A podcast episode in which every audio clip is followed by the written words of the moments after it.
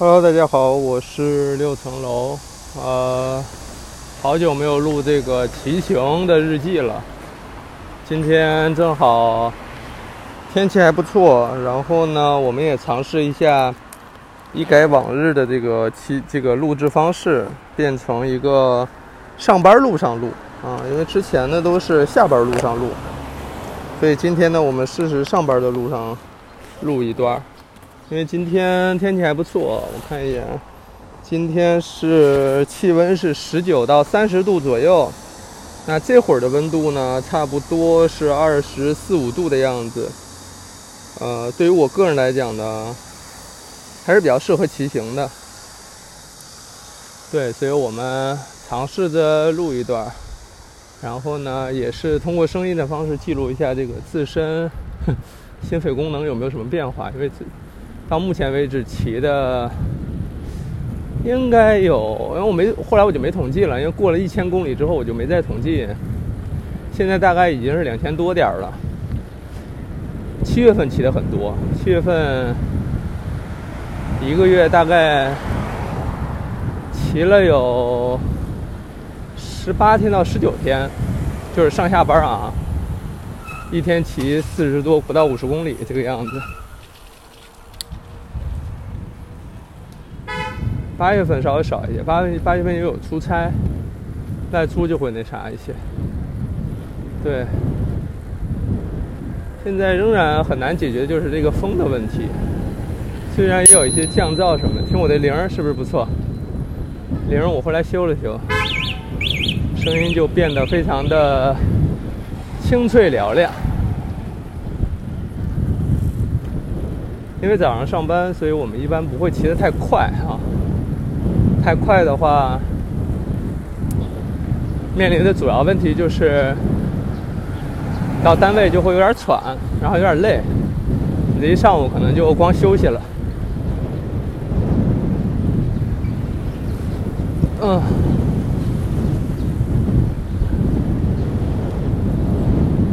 这时候的北京是非常适合骑行的，非常爽，风是凉快的，然后阳光也挺舒适。不是那种暴晒哈，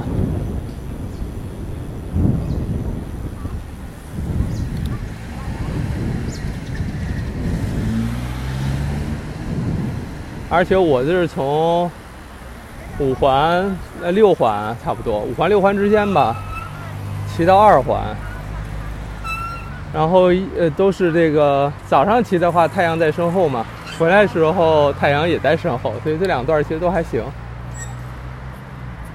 之前发微博说这个太阳在身后的事儿，然后有人说你无论如何太阳不都在头顶吗？然后我就说咱北半球啊，从西往东，从东往西这么一个，光这个还讨讨论半天，其实也无所谓。今天一个核心问题是，呵 呵我因为要夹这个麦克风。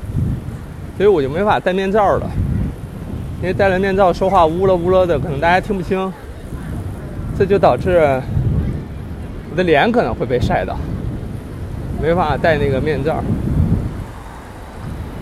这个车呀，还是大行的第七，不过自从上次我忘了上次录录的时候有没有换轮组，然后呢，换了轮组之后又换了。叫什么？变速也换了，原来是那个转播，现在变成直播。不知道你们能不能听见声音？就那个，就这个咔吧咔吧的声音，是这种用手指拨动的这个，跟以前转的那个相比呢，直播就更加精准一些。变速什么的也都。较之前有所提，以前是七速，现在变成八速，比以前好点儿，但也有限。改车的那个老板说没必要，因为这个车的基础在那儿摆着呢，它就是可以图个好看。但你要是想在性能上有所突破，比如说你有追求圈速啊、追求竞技的话，就不推荐了。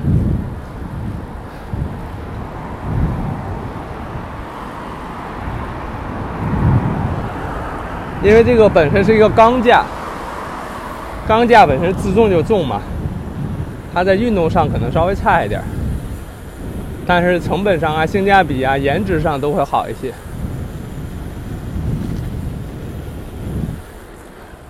但我不知道小布是不是钢架哈，但小布大部分严格来讲也有也有这个追求竞速的小布，我一看有换那种碳轮的什么的。但大部分还是好看为主，骑车嘛，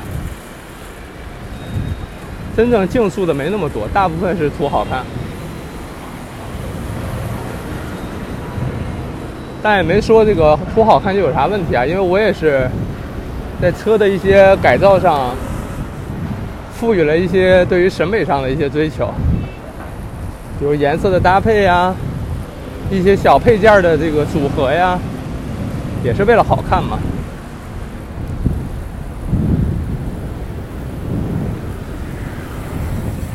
之前去换那个变速，就是因为不流畅，换起来就骑起来没有那么有信心。通过这个还了解到，你就包括运动员呀或什么的，比如说你一跑步或一发力，你就感觉这个膝盖稍微有点疼，或脚腕有点疼，就会变得非常没有信心，因为你就不敢发力啊，不敢使劲啊，所以就应该就会变得越来越畏畏缩缩。这就是一个大问题。无论是你平时做事儿，还是就是咱们在正常生活里运动啊、跑步啊什么的，你只要有一个细小的别扭没有解决，它就会一点点把你的信心给磨灭掉。每次你都遇到这个不舒服的地方，慢慢变得越来越不敢了。我那自行车之前的那个变速就是。过路口啊什么的，或者说你要发力，老是打滑，就滑一扣，弄得我就不敢发力，不敢使劲儿。那这种状态下，你其实就没有勇气了嘛，骑的也没有乐趣。那现在呢，换完之后，就是你发力啊、猛蹬啊、过弯、爬坡什么的都没问题，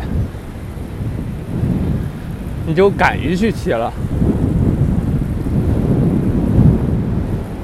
在生活当中，经常会有这种，比如眼睛眨眼的时候又不舒服，呼吸的时候，比如胸口疼，类似这种，它都有可能变成你的叫什么信心的消磨器，或者说阻碍你、影响你的勇气等等，很显著。你别看就一点点。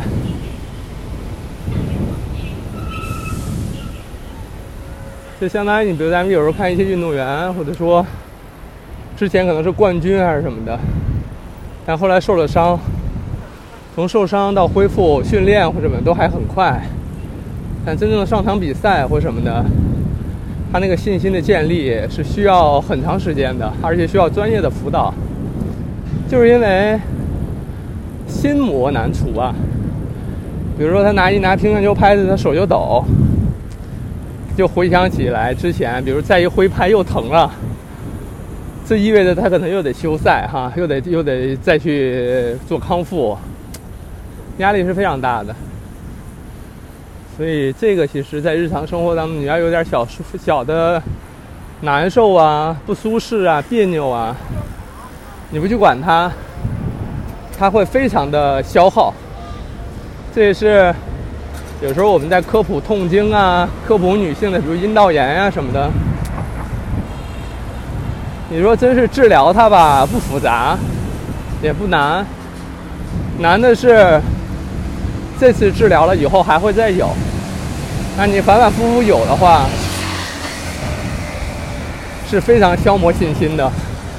你生活当中无时不刻，无时无刻都生活在那种。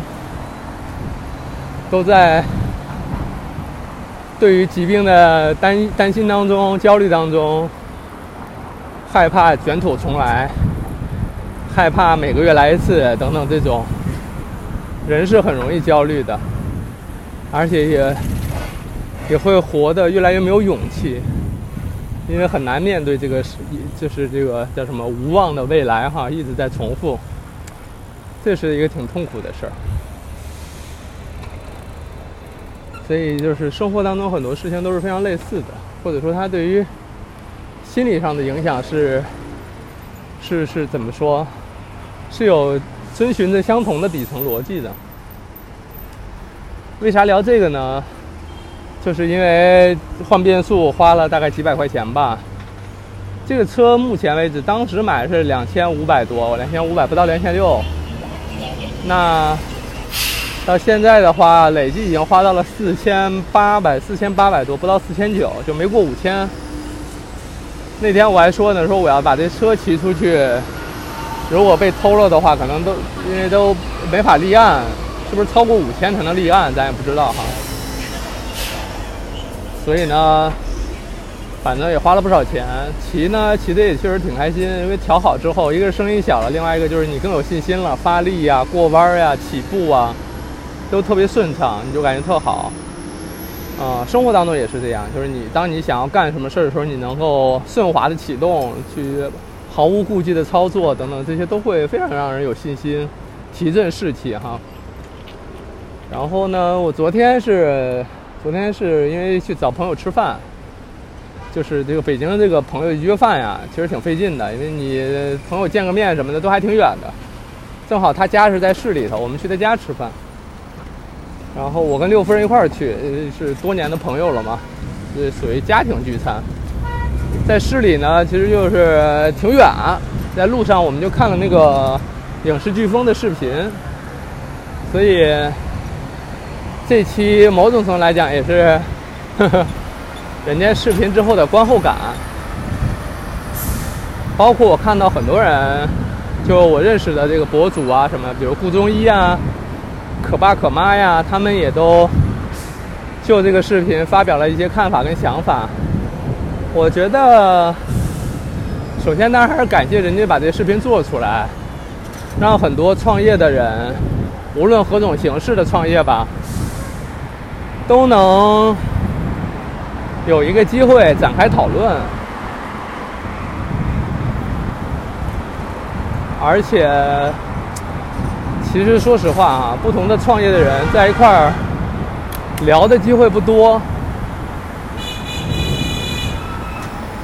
一方面是有很多可能都涉及到一些机密哈，另外一方面呢也是每个人面临的情况都不一样，就会导致怎么聊呢？对吧？遇到的事儿我没遇到过，他遇到的事儿呢，我也遇到过，但处理方法不一样，或者说看法不一样，甚至可能我觉得是个问题，但对别人来讲就不是个事儿，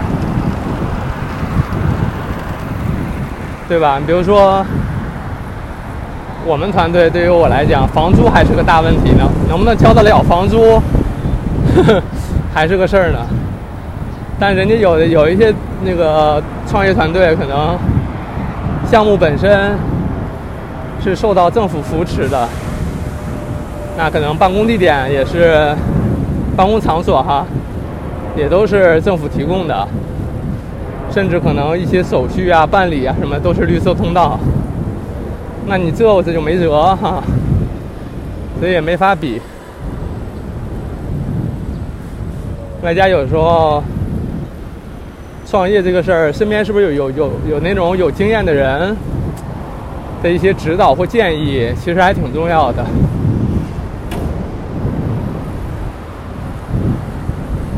像我这种，我觉得多少有点像体验派吧，就是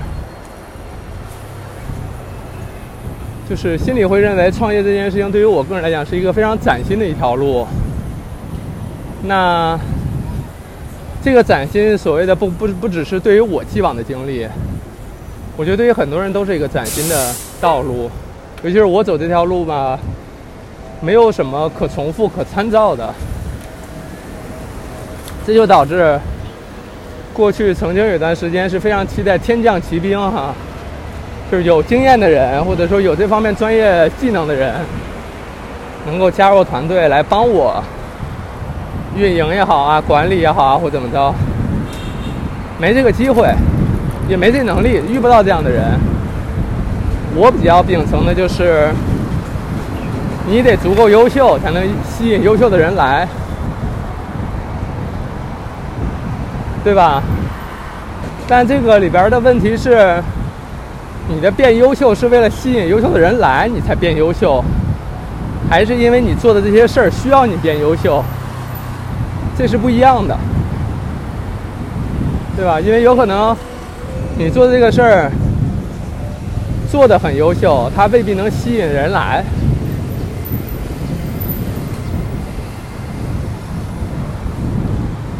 但如果说你为了吸引人来，你变得很优秀，那种优秀的特质，很可能对于你的事业没什么太大帮助，或者业务上作用不大。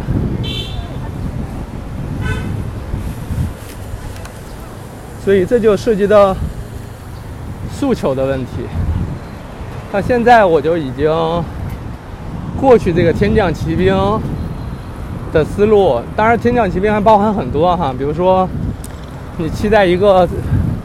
厉害的管理方式，解决你管理上的问题。你期待一个，因为书也都看过哈，像什么麦卡锡，然后什么阿米巴，然后还有什么 OKR、KPI，呃，类似什么独立核算、奖惩机制。你说看了没？看了，看了不少。那你说最终你是依靠哪一个现成的具体的方案解决的吗？也不是。某种程度来讲，更像是一个东拼西凑，尤其是我们公司现在就是一个更像是一个东拼西凑下来的一个形成的属于我们自己的一个管理方式哈。中间有一段，这个 team 讲到说开人，我觉得还挺有感触的。我之前大概是一八年还是一九年，就刚开始创业那会儿，刚离开临床没多久，去找一个找我一些开始创业的人聊天儿，哎，也是大 V 啊。但咱们就不不不说出来，不说出来了。他就问了个问题，我们探讨这个说所谓的创业经验。他问我说：“你开过人吗？”我说：“哎呦，说起来开人这个事儿，我一直现在也很焦虑，因为你招来的时候是聚聚聚聚是一团火嘛。”但你有人结束的时候，你很难是散是满天星，实现不了。开人真的挺痛苦的，所以 Tim 说他开人挺痛苦啊。从一开始痛苦到现在慢慢的接受，然后能够很坦然的处理，把一些 N 加一什么都讲清楚。嗯，我不知道这些过程当中肯定经历了很多夜晚的辗转难眠，很痛苦。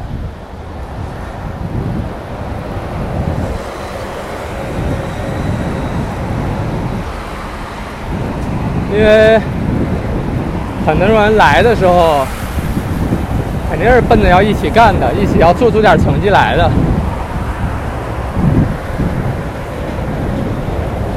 但是吧，可能做着做着，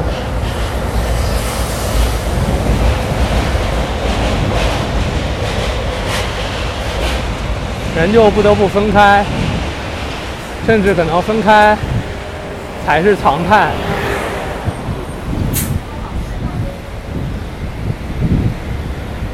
对于我们来讲的话，公司也是来来去去走了好多人，也来了一些新人。嗯，未来可能人员还会有变动变化哈。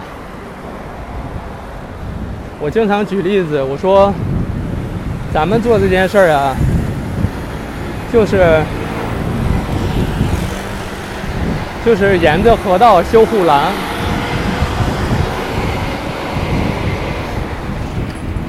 什么意思呢？就是河往哪儿拐，你就得往哪儿走。你不能说，哎呀，这护栏直着修真轻松，真好，不费劲儿。你就直着修，但是河已经拐弯了呀，路已经到尽头了，你得拐了，对吧？你就得拐，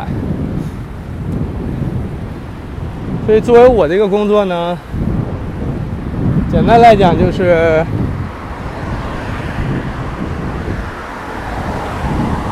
判断河的走势，来决定什么时候拐弯儿，这挺那个难的。你小团队，你说拐就拐了，但如果是大团队呢，想要掉头拐弯，其实非常非常难。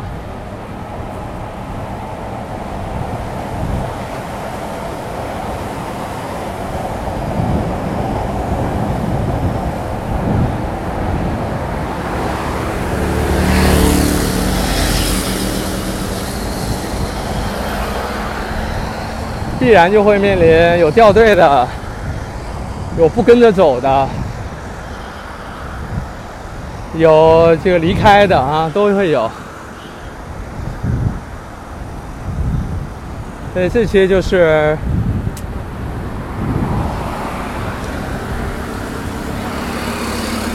在这个过程当中可能要面临的问题。那次也是跟那个朋友聊完，他说你将来肯定是要考虑开人的问题，一定会面临啊，不然创业创什么业呢？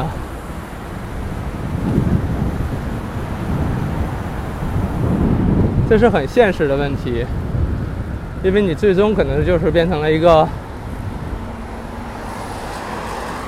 就是一道数学题，你做这个事儿吧。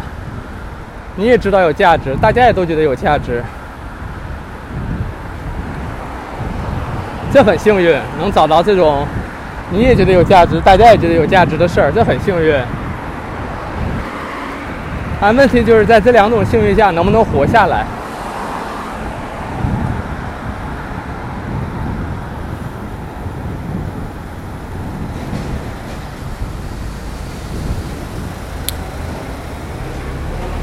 举个例子来讲，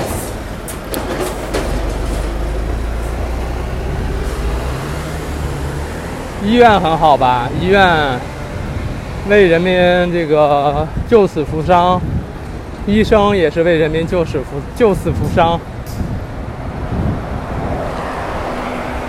可是，就是有医院倒闭、这个医生失业这种情况。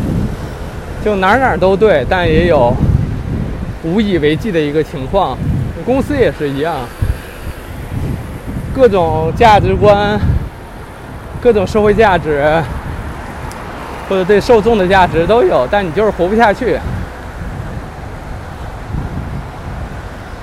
所以这就面临，比如说现金流的问题啊，管理上的问题啊。实话实说。我虽然现在已经过了那种需要，就是期待天降奇兵，期待有一个人力挽狂澜那种阶段，但是看到 Tim 跟他爸聊天，他爸给出三个建议的时候，还是多少有些羡慕的。那没有办法，这个羡慕我也不是说要隐藏什么哈，因为在我这个后续的创业过程当中，几乎。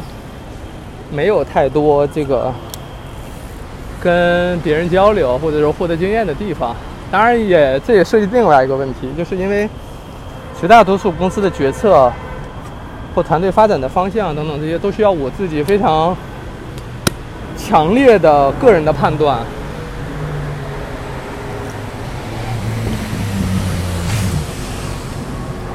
这一方面是主动的，一方面也是被动的。主动是因为，因为只有我最后要承担责任，所以我不得不去为所有的选择负责嘛。反过来也是因为只有我自己负责，所以就会导致，那你说你怎么让别人做抉择呢？别人做的抉择承担不承担责任呢？如果你让对方承担责任，对方这个抉择还未必能够做得很很理性的，对吧？因为一旦承担责任，人是会变得瞻前顾后。畏畏缩缩等等，这样都会有，所以有且只有我能来做这些选择跟决策。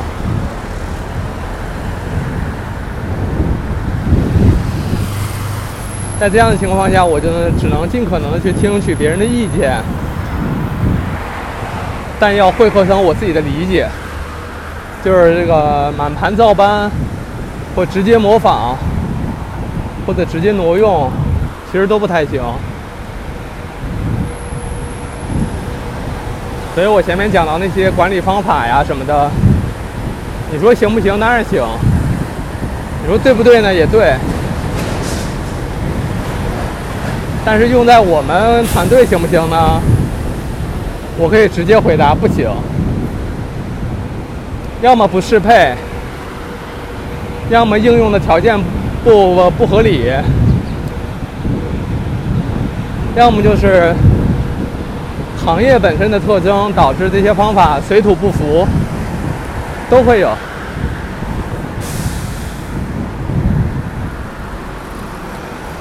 而且这些的往往都是，实话实说，你已经用了一段时间之后才能发现，你在用之前你是发现不了的。所以，以前我还鼓励别人创业呢，现在不仅不鼓励，现在可能还要再提醒一下：创业这个事儿，并不只是时间上自由，或者说能够自己安排，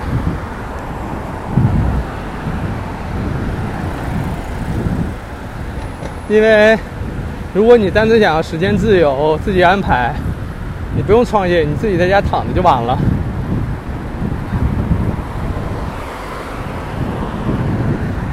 所以，所谓创业，更多的还是期待有一个自己的事业哈。有没有成为自己的事业这个事儿，某种程度来讲，也是不足为外人道也。就是他是不是你？你是无法获得共鸣的，因为你觉得是在，但是在别人看来就是毫无意义。我举例子说，女性健康科普，我觉得非常有意义哈，我也在做。但我身边有朋友。无论是医院的还是哪儿的，有一些朋友哈，关系很好，所以他才会直接跟我讲说，科普没啥意义。这个我倒不是要批评人家哈，或说人家不懂，还有他的视角跟理解。比如说，你科普再怎么重要，检查不还得到医院去吗？你再怎么科普，你也做不了手术啊，对吧？你你你唯一做的就是，因为百度上的信息很庞杂，很很很很混乱，你只不过是帮他梳理了一下信息，对吧？那如果人们这个自我检索能力很强，然后信息过滤能力也也有所提升。或者说，国家对于这种搜索引擎的这种管理更加严格，那科普就没事了，对吧？大家找得到自己需要的答案，还需要来看你的内容吗？而且那个成本多低，你个人就算你说都对都好，我问你的时候，你正好在忙，你也回复不了啊，对吧？所以这里边有很多弊端，在我们理解这些事情的时候，就造成了一些偏差哈。所以我也可以完全可以理解，因为关系很好才这么说嘛，就聊肯定也是，不是说，不是说就是故意让你难受啊或什么的，或否认你的工作，他其实也不是。而且很好的朋友，他甚至会觉得说，你要不要给自己找条退路啊？赶快提前准备准备，因为弄不好这个科普这事儿就黄了，就没戏了。你不给自己再考虑考虑吗？所以这也其实也给我带来很多的思考。简单来讲，就是说我到底是不是不做科普不行？严格来讲，不是，对吧？科普我一共才做，现在到到现在到今年九年，不到十年。怎么就能认为它就是一个毕生的事业呢？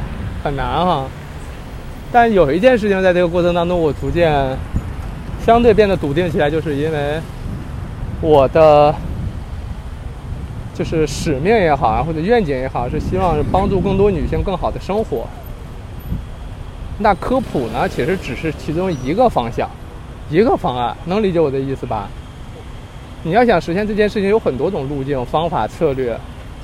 你比如说，拍一个跟女性健康相关的电影，描述一个当代女性的处境，在健康方面的困难的纪录片，这都可以吧？写本书可以吧？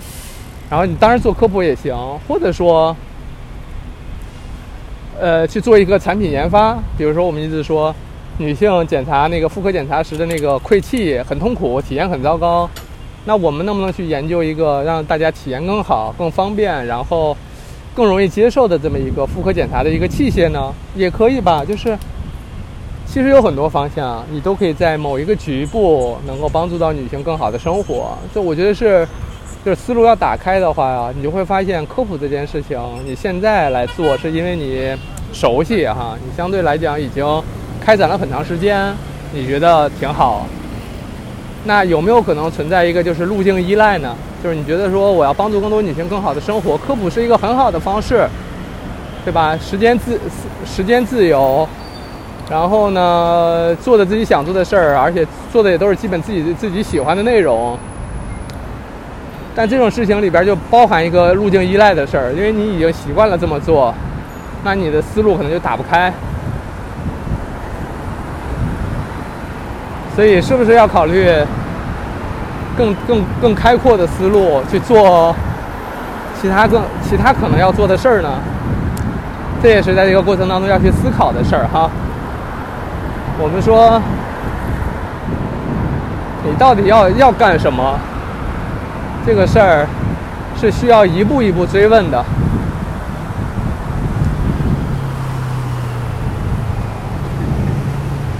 咱举个例子哈，就说我还是说我这个事儿。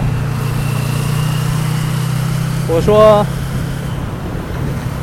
要要让要要要帮助，或者说要让更多女性更好的生活这件事儿，我为什么要做这件事儿？为什么？你继续追问，为什么做这个事儿就带来成就感？那帮助其他人行不行呢？对吧？首先是因为就本身学这个专业，决定了大概率是要往这个方向走。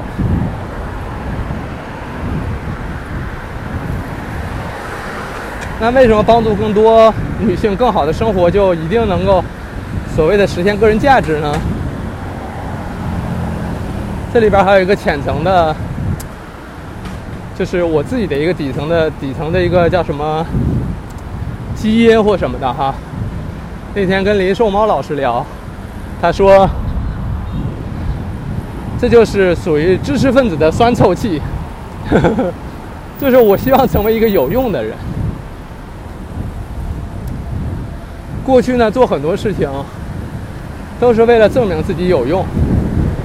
比如说，我过去非常用心的去留意哈，有一类评论，就是有人说看了我的科普，在就诊的时候这些知识就帮上自己了，避免了上当受骗，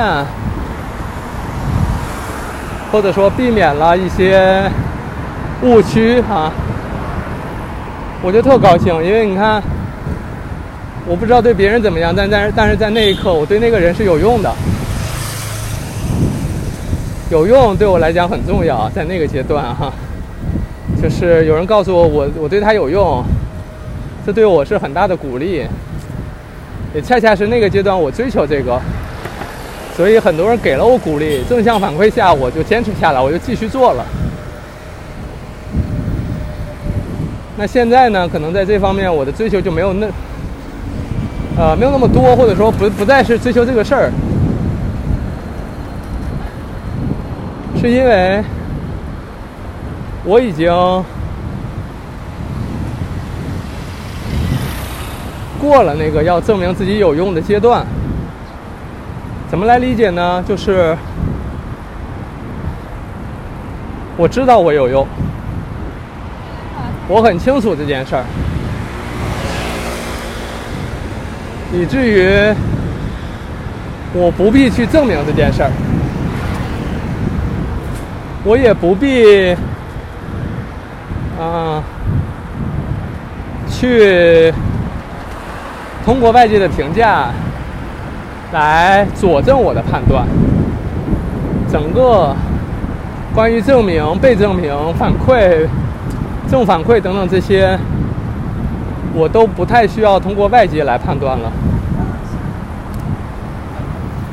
而是我自己就可以知道这件事儿，我自己也可以判断。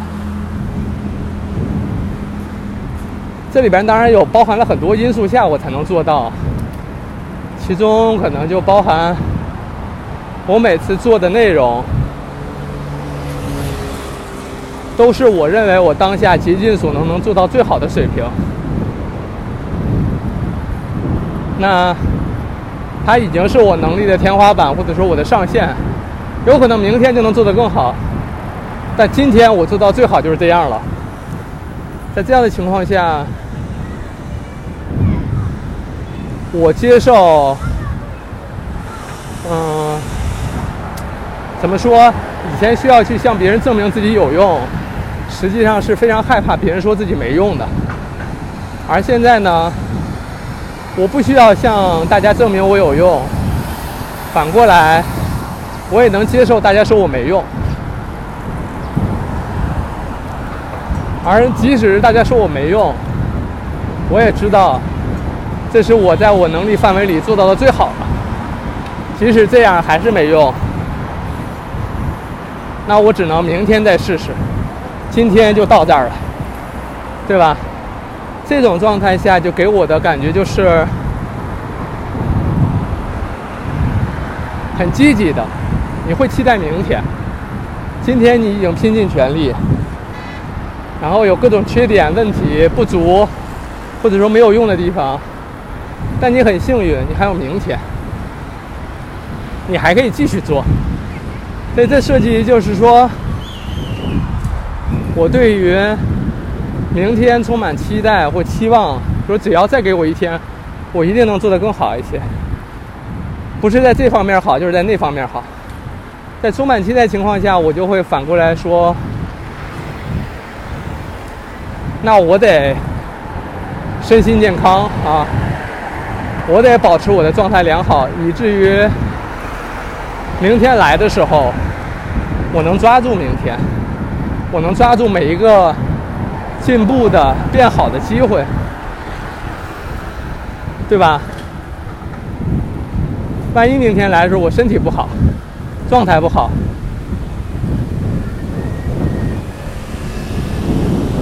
那岂不是就错过了一次机会？错过机会当然也没那么可怕啊，它就是变得稍微慢了一些，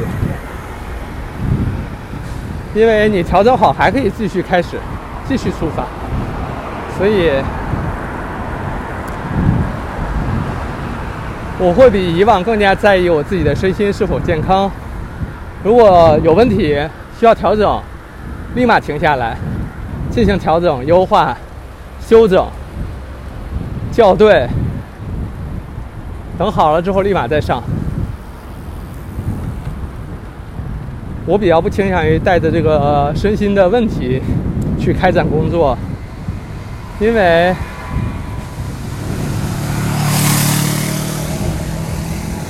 因为读者或受众，哪怕大家看都是免费的东西，也不应该成为你的情绪或你的问题的买单，这个这个买单者。因为你情绪不好或状态不好，你做出来的内容、你的逻辑、你的思考方式都会受到影响。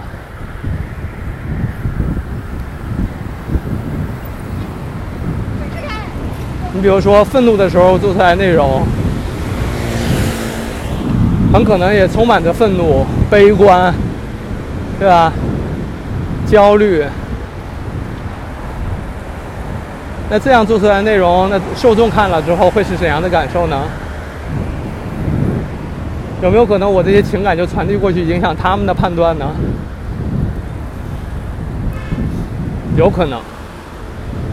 所以呢，要自，所以在这方面就要自查、自省、自我感知。这里边就提到新的问题。我们如何感知自己状态好或不好，行或不行，对吧？很核心的一个问题。如果说你没见过自己高兴、难过、焦虑，你又怎么判断自己是不是在高兴和难过呢？因为人有时候很容易欺骗自己，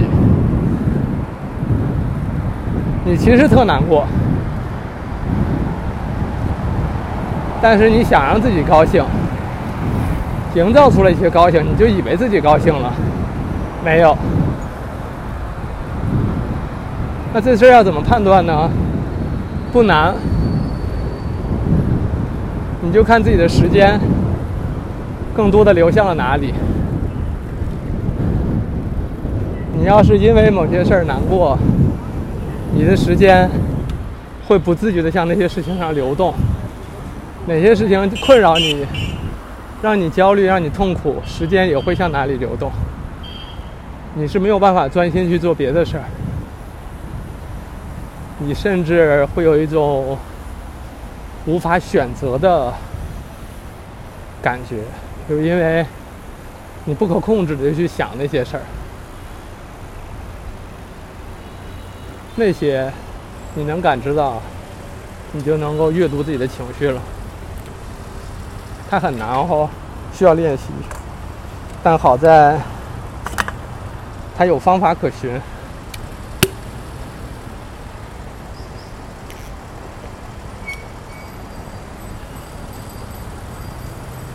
啊，今天骑得很慢，要说话哈。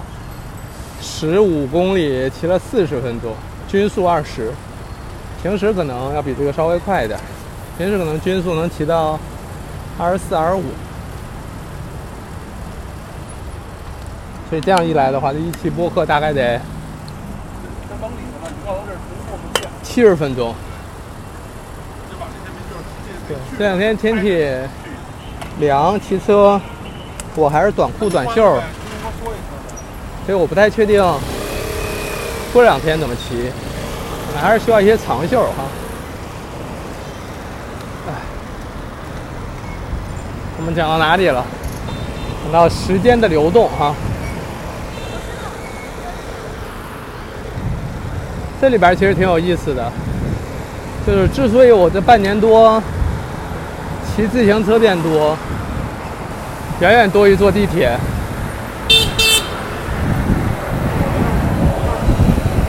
也是因为我愿意让自己的时间往这边流动。这种流动对我来讲很重要。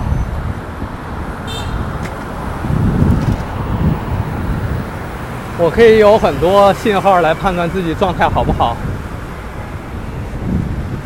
其中一个很重要的点就是，我是否有意无意的破坏了原有的生活节奏。如果破坏了，这说明状态是出了一些问题。因为那个生活节奏哈，就是几点起床，几点上班，几点工作，几点下班，几点看书等等，什么时候吃饭，吃什么，什么时候运动，这些都属于生活的节奏。如果有意无意的破坏这些节奏，这说明正处在一个不舒适的状态，所以我会关注这件事情，让自己进入到一个舒适状态。这对我很重要。同时呢，当这个节奏变得混乱，你要相信节奏的混乱全是自己造成的，有意无意造成的。所以，它某种程度上也代表了我的行为选择上的失控、精神状态的变化，甚至可能是身体状态的变化等等。这一切。在自我察觉之下，都无处躲藏哈。当然，这是自己的一个状态。我觉得这是在创业过程当中习得的，或者说收获的。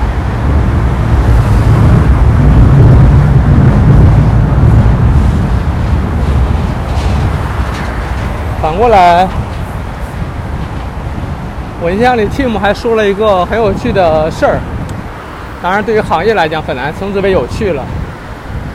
我只是说，他把这件事情讲出来，很有勇气，也很厉害。呃，也是我们面临过的一些问题，就是行业里的返点问题。这个呢？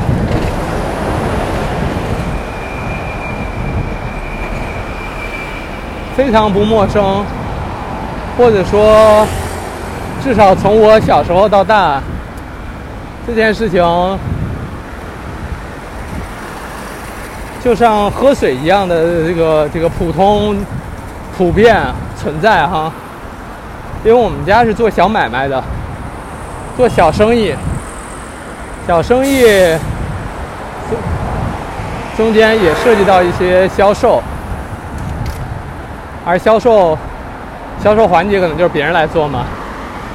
然后呢，就涉及到一些回扣的问题，对吧？无论是回扣还是返点都有。尤其是我们家是做建筑材料的，那这里边很显而易见哈，就一直也存在。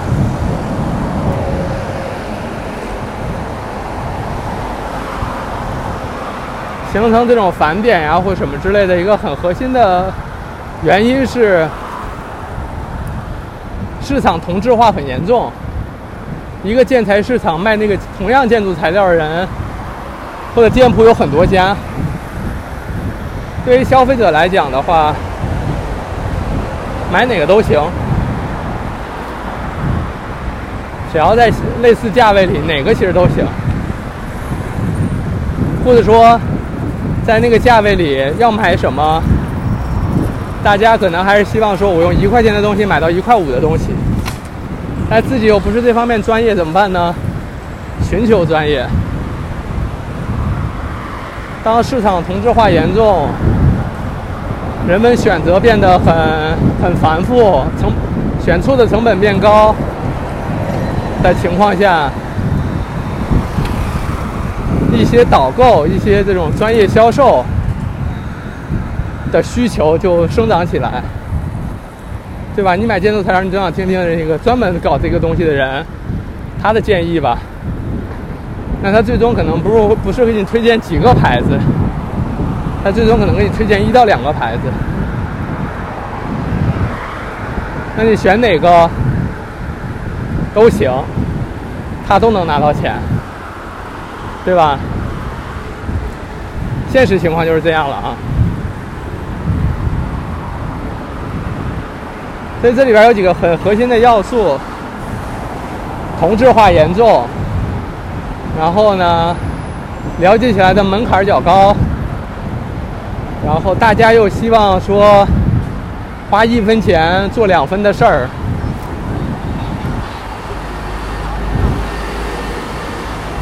种种人性诉求下，就出现了返点回扣的事儿。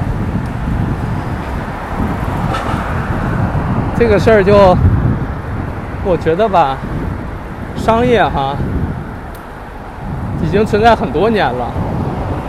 里边因为很有虽然有很多新兴的行业哈，但商业的本质逻辑还是存在。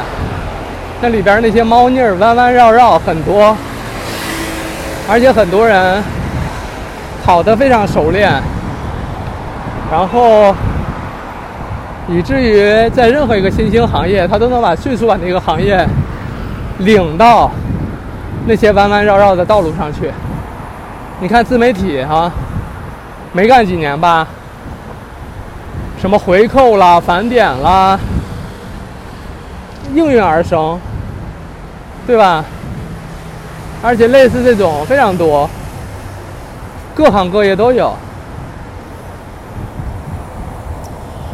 它就是客观存在的。无论什么新兴行业，包装成什么样子，都会存在。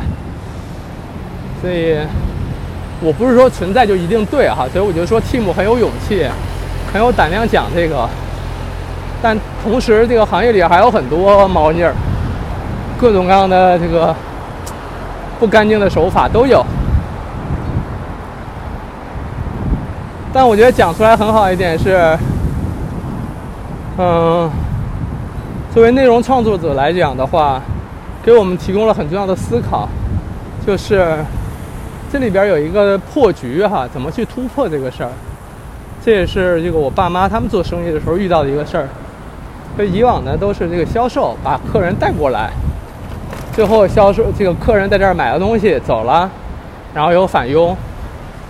但其实所有并不是所有的客人都是这样来的，有一些客人呢，就是觉得这个牌子他他了解过，他喜欢，所以他来了。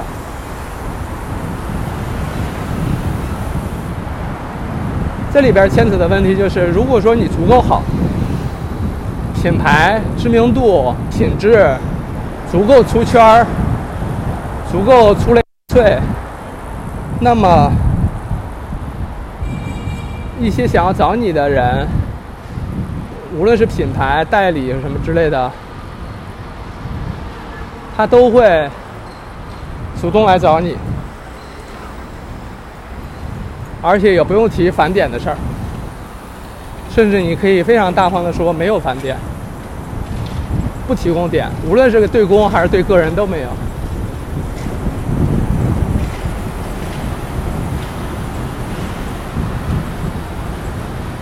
我觉得行业里一定有这样的那个博主 UP 主哈，因为我生活当中也遇到过，他的意思就是很明确。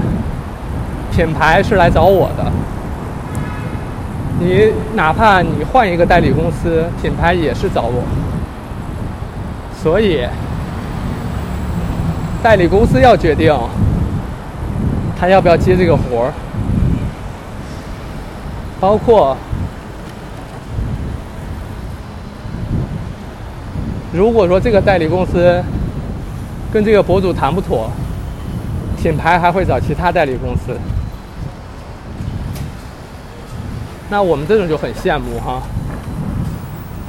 因为品牌就认这个博主，那这就咱们怎么说，确实是羡慕，而不是说听代理公司推荐，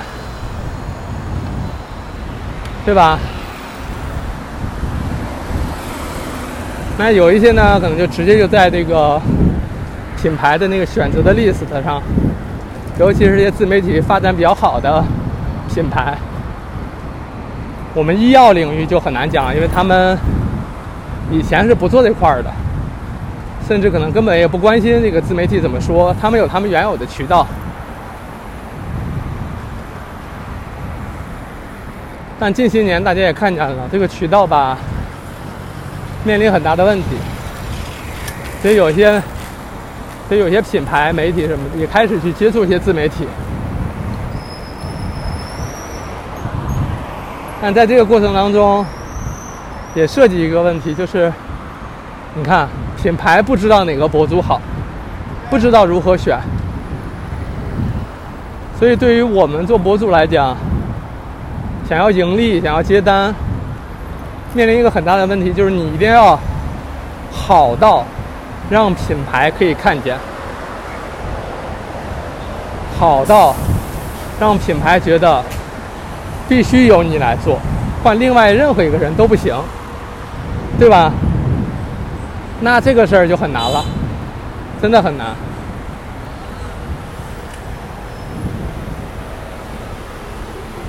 你比如说我们，我们其实不接单的时候，我们就科普也不是不做。我们反反复复提到的这个科普当中，其实涉及到很多产品。咱们就说布洛芬，什么酒驾疫苗，对吧？没少提，没少说。那品牌其实也不会给钱，甚至品牌都不知道有这么个博主，天天在科普这些事儿，对吧？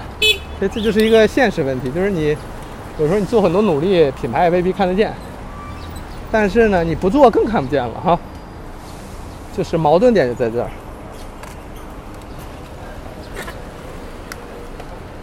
因为他资金啊、精力他都不往那儿投放，你再怎么做又无所谓。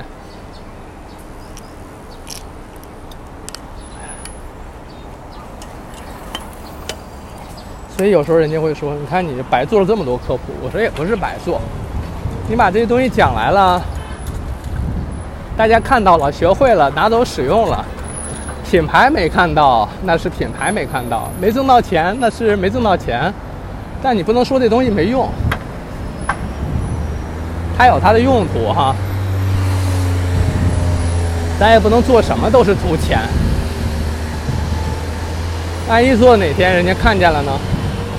没看见咱就继续做呗。所以这是我看完 Team 那个讲了之后。我自己去分析这个，就如何打破这个局面，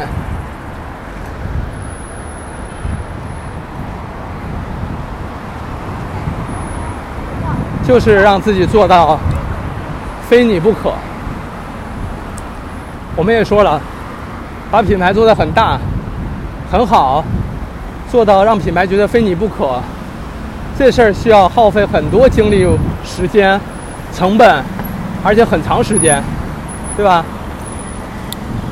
那这就回来了，这势必需要你，因为你一天就二十四小时，你把大量时间去琢磨到揣摩人性、勾心斗角，那你哪还有时间去搞内容啊？品牌不会因为你花大量时间在勾心斗角，在这些事情上，或者说你有多 emo。多焦虑，多难过，品牌不考虑这个的，他只是拿你的作品，拿你的内容说话。你得好到无以复加，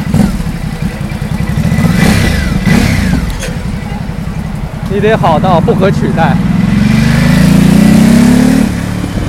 才可以。所以，你得有大量的时间用在这这些事儿上。你要把时间都浪费在其他事情上，很可惜。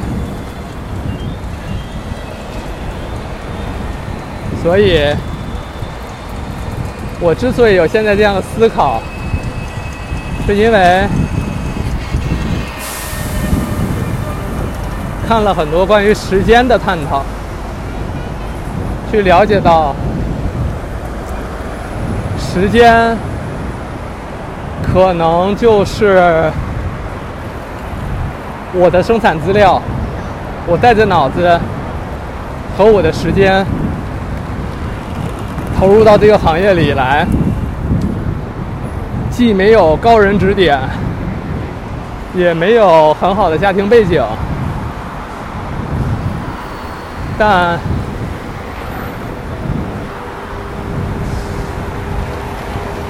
我有。脑子跟时间，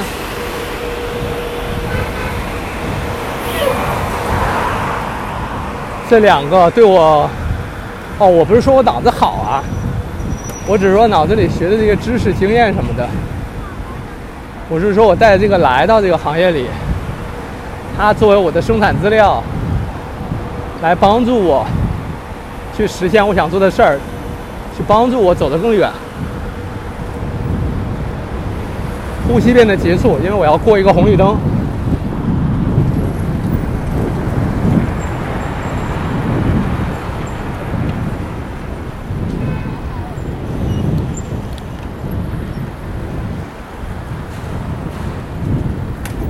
哎呦过了。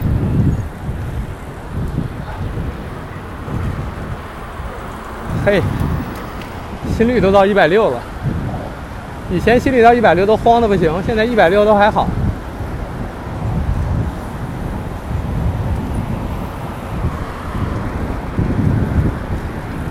昨天看完 Tim 的那个视频，我还跟他发了，发了这个微信。然后六夫人说：“哎呀，你跟人发什么？你看就看了，完了呗。”我说：“第一是有微信，第二个，我觉得有感而发，把你的感受最直接的方式告诉具体的人，这对我很重要。”可能对他不重要哈，这个我不确定，因为可能他的视频发完之后，很多人都跟他说。但对于我呢，我有我表达的想法、意愿哈，我就想说，经常会有这样，我听了别人的播客，然后听完之后的感受，第一时间告诉具体的人，我觉得这种交流。我觉得它很宝贵，我期待有人有这样的反馈，我也会主动做出这样的反馈。而这种反馈，我更觉得像是人与人的之间的连接，它不是说对我工作的肯定或什么之类的，这都不不涉及这些了，更像是交流，就是正常的交流。就像我之前录了一期播客，但是没有发出来，因为对方说。咱们录的很开心，但就不要发了。我说 OK 的，就是他听了我的一期播客，他说我想来聊一聊啊，不是，他给我听完之后，他给我反馈，说感同身受。然后我呢，就说你在哪儿呢？没事儿来录播客吧。他就来了，然后我们聊了很多哈，从三点多聊到大概七点，录了一部分，还有一部分没录。但整体感觉特好，就是他没有发，但是他让我跟朋友觉得离得更近了，更好了，这种感觉，这个是非常触动我的地方。它比发出来要重要，尤其是他如果对这个内容本身有犯嘀咕啊，不确定要不要发，硬着头皮发出来了，很难受。反过来，他愿意非常直白的告诉我，他不想发，他觉得没聊好，这也直接证明了我们的关系是变好的。这个我不确定你们能理解。你敢于直接说出这个想法本身，是一个很大的变化。这个我挺喜欢的。所以我们那天聊也是聊得很自然、很畅快，也恰恰是因为太自然、太畅快，导致可能也不适合播出来。对，但我们彼此是知道，我们有过一次这样的对话，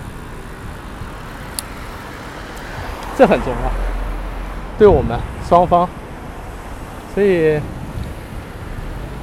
将来可能还会有很多类似这种，但没有关系。播客这个事儿，说实话，因为我没那么强的诉求，什么商业化这那都没有，我把它当成我的一个实验品，而且包括这些播客平台，我其实听的比用的多，主要是听别人的。比如说下边有一些评论什么的，我自己的博客下边有些评论，我会觉得说，我已经完成了我的原创。大家听到这个内容之后，评论也好啊，反馈也好，那都是属于你们自己的原创。我把我生活当中的所有点点滴滴，做成一盘菜，端上来，在这盘菜的基础上。你又做成了你自己的菜，这是你的原创，所以我觉得还挺开心的，尤其是录播客这件事儿，我没有让它成为我的一个负担，或者成为一个我不愿意去触碰的东西。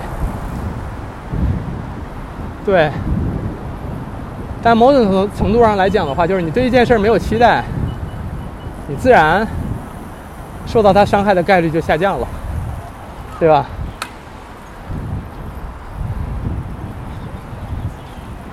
而我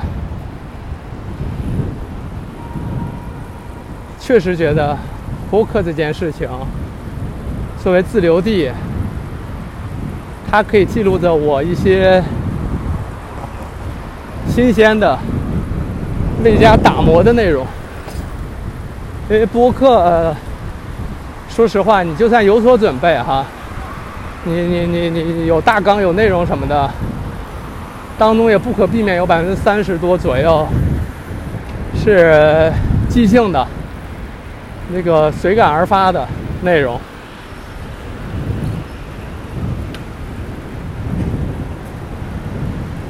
与其这样，我就把这个随感而发做到了百分之百嘛，没什么太大差别。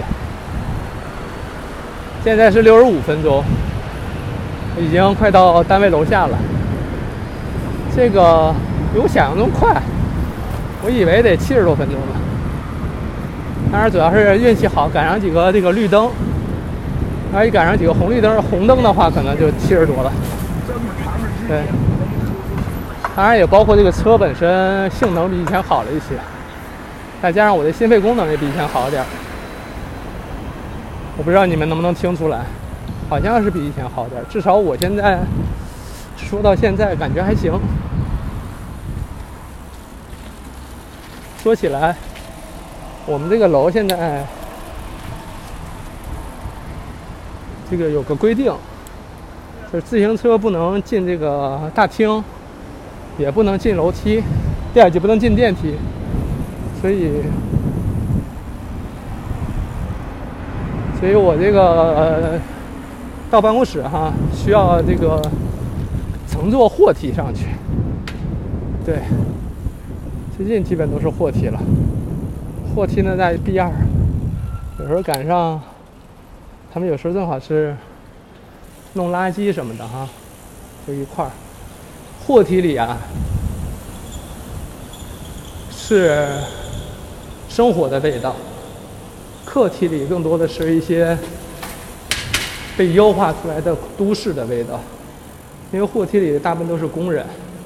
然后保洁什么的，里边有汗味儿，然后有，因为运送货物啊、搬送垃圾呀，包括有很多那种送水啊啥的工人，其实都在里面。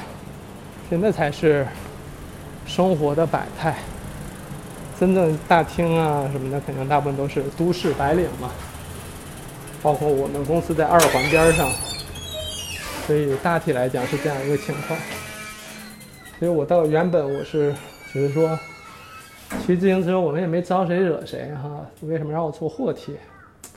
但现在我反而更喜欢坐货梯了。对，这其实是很微妙的感觉。当然本质上也是因为我这个给我什么我都接受啊，我都行。所以我们现在正好就是在等货梯，那我们正好就录个结尾好了。差不多现在是六十多分钟就到公司了，感觉还挺好。不知道你们听下来什么感觉哈？哎，上班路上感觉表达欲也好，表达状态会更好。下班回家路上，我觉得可能有点没没办法做到心无旁骛，因为在下班回家的路上一直想着说回去吃什么。而这个上班路上，这个更想的是今天的工作呀，一些非常崭新的思考，都录在播客里。所以这个是我在想说，是不是以后可以有可能是上午录，对吧？你你你上班的路上录，也许状态最好，可能对这播客来讲也是一个不错的选择。那总之呢，这也是一次新的尝试。我自己是很讨厌重复的，有机会尝试新的，哪怕是一个非常细小的点，哪怕是比如说我这个自行车换了个把套。换了个沙把，稍微有一点点新的东西，我都愿意去尝试、去摸索、去感知它。因为它可能打开打开新的世界哈。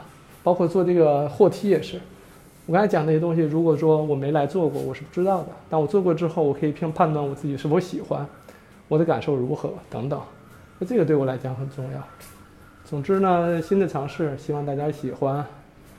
嗯，我不知道这个声音录的质量怎么样啊。总之，大家到时候再反馈吧。我也感谢大家一直支持我们这个 就是随便瞎搞的播客哈。都有两万多关注了，这是非常了不起，所以感谢。那我们这期就到这里，感谢大家的收听，我们下期再见，拜拜。